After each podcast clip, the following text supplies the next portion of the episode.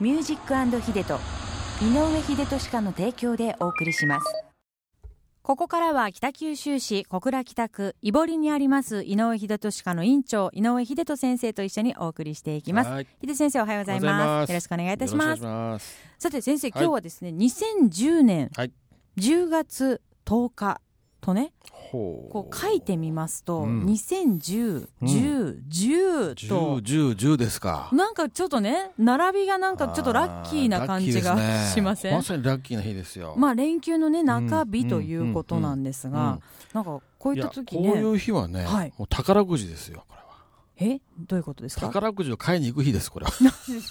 なんでなんでまた宝くじですか？ オータムジャンボが確かにね、いや、心地でも何でもいいんですよ。はいうん。いや、僕、以前、うちの患者さんでですね、宝くじがよく当たる方がおられてね、はいはいはい。もう秘訣を聞いたことあるんですよ、秘や訣を。あそそれで10月10日に帰って、 その方はね、その方が言われるのはね、あの、経理の仕事をされてて、うん、こう、時として、こう、綺麗な数字が、こう、並んだりするらしいんですよ。数字がこう、並んだりへね、ー1、2、3、4とか並んだり、うん。綺麗な数字。例えば末広がりの蜂が全部揃ったりとかね。もうそういう日はね、うん。必ず買いに行くんだって、宝くじを。へえそしたら当たることが多かったとすごいですねなんかそういうのってなんかうんあやかりたいですそようねそう、だからね、んあ、そうかと思って。うんうん、だからこうい秀う吉並ぶ時って縁起いいですよ。そうですよね、秀秀先生は宝くじはよく買われるんです全然買わない 買わないんですけまあ でもど。こういうのだか聞くそとうなんかちょっとらね、うん、だからじ2010年10月10日はい10時10分、 10時10分ちょっと待ってください今、うんじゃあ9時の、はい、えー、15分過ぎたぐらいでしょということはちもうょうど買いに行ってもらったらちこょのうコどいーいナーが終わったと同時に皆さんあのぜひ宝くじ売り場に行って買っていぜたひだ買くってほとしいな、わあうんでも宝くじってなんかこう夢が膨らみじゃありないまですすかよねるでしそょうそうそうじゃあ秀哲先生、うんあのもし100万当たったら何に使いますか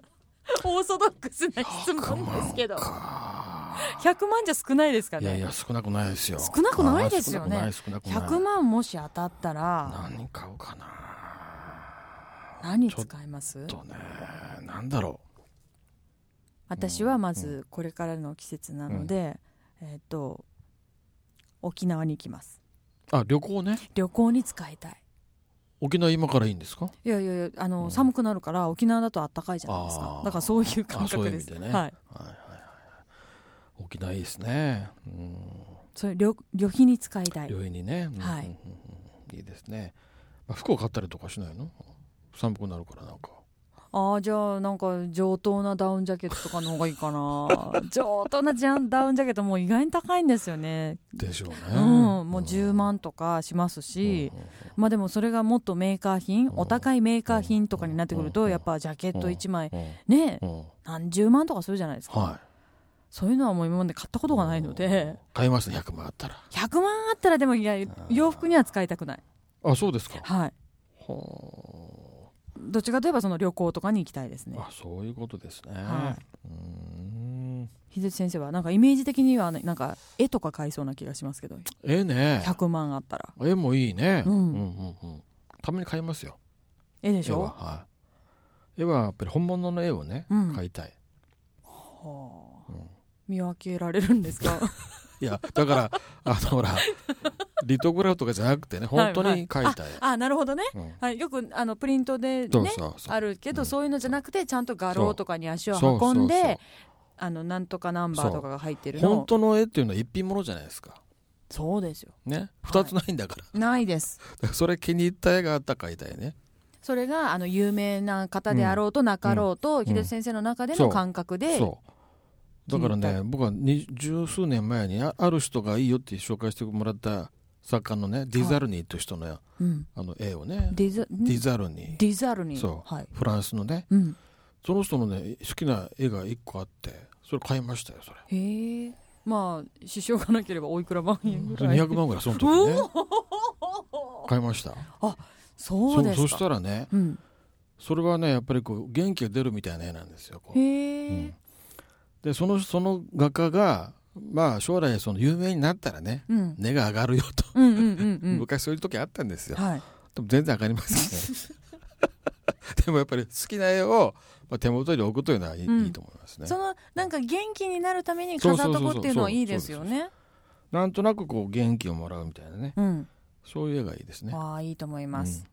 わあでもちょっとね今100万って言ったのにもう200万のことを言って オーバーしちゃったのでさあちょっとね今日は2010年10月10日ということで、ラッキーな感じだから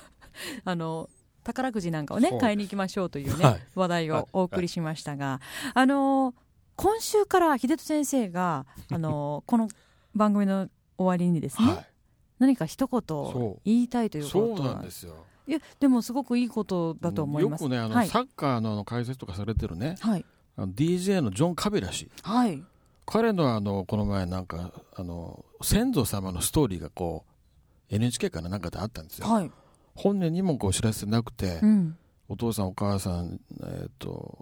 祖父曽祖父とかね、うんそしたら彼の曽祖父ひいおじいちゃんが、はい、あの沖縄の琉球王朝の最後の王様だったんですえー、そうなん王ですか様のおそ王様好きか、はいはいはいはい、もうひなんかこう親しくしてるような方でねうん、その流れのずっと話があってはいでも沖縄の、まあ、文化はね民族を守るというね立場にあったりそれとかあの戦争で、ね、沖縄のこういろんなこう苦労をしたを体験してるわけですよ、はいまあ、おじいちゃんお父さんたちがねそして父親があの琉球放送を立ち上げた人だというねえー、そうなんですからしいんですよはいですごく優秀な方でそのアメリカに留学する機会機会があってその時に知り合った女性がカビラ氏のお母さんうーんでその時だからアメリカの女性がその日本人の男性とね結婚するというのは非常に稀だったらしいんですよえー、しかも沖縄に住んでたとうんうんいうのでそのすぐお母さん苦労したらしいんですけどうね、んまあ、その両親がそのジョン・カベラ氏のね放送をねずっと毎週聞いてると、うんいいですえねえでその中で一はい番最後に、うんその彼が言う言葉がね好きだというねそういう紹介があったんですよえなんて言ってるんですかジョン・カビラさんなんでちょっともったいぶってるじゃないでですそかれはちょっと僕もねまま真似したいなと思ってはいちょっとパクリ的なからってことです かなそジョン・カビラさんはその時なんて言うジョン・カベラ氏はね、はい彼の番組のさエンディングに必ず言う言葉があってそれはね「Have a nice weekend and peace あー素敵素敵な週末」をそそしてピース平う和な心平っ和ですてよことですそうよねそううんそういうこと毎週言うんだってずはいっと、じゃあもうこのミいやュージッこれはクちょヒっデと真ト似ですもるしかない、先生 が秀人先生が最後にはいじゃあそう完です璧パクリでパクリではい でもあの秀人先生はあの週末っていうか日曜日なので、うん週末ではないんですけどそうそこはじゃあ変えて若干変えてね若干変えて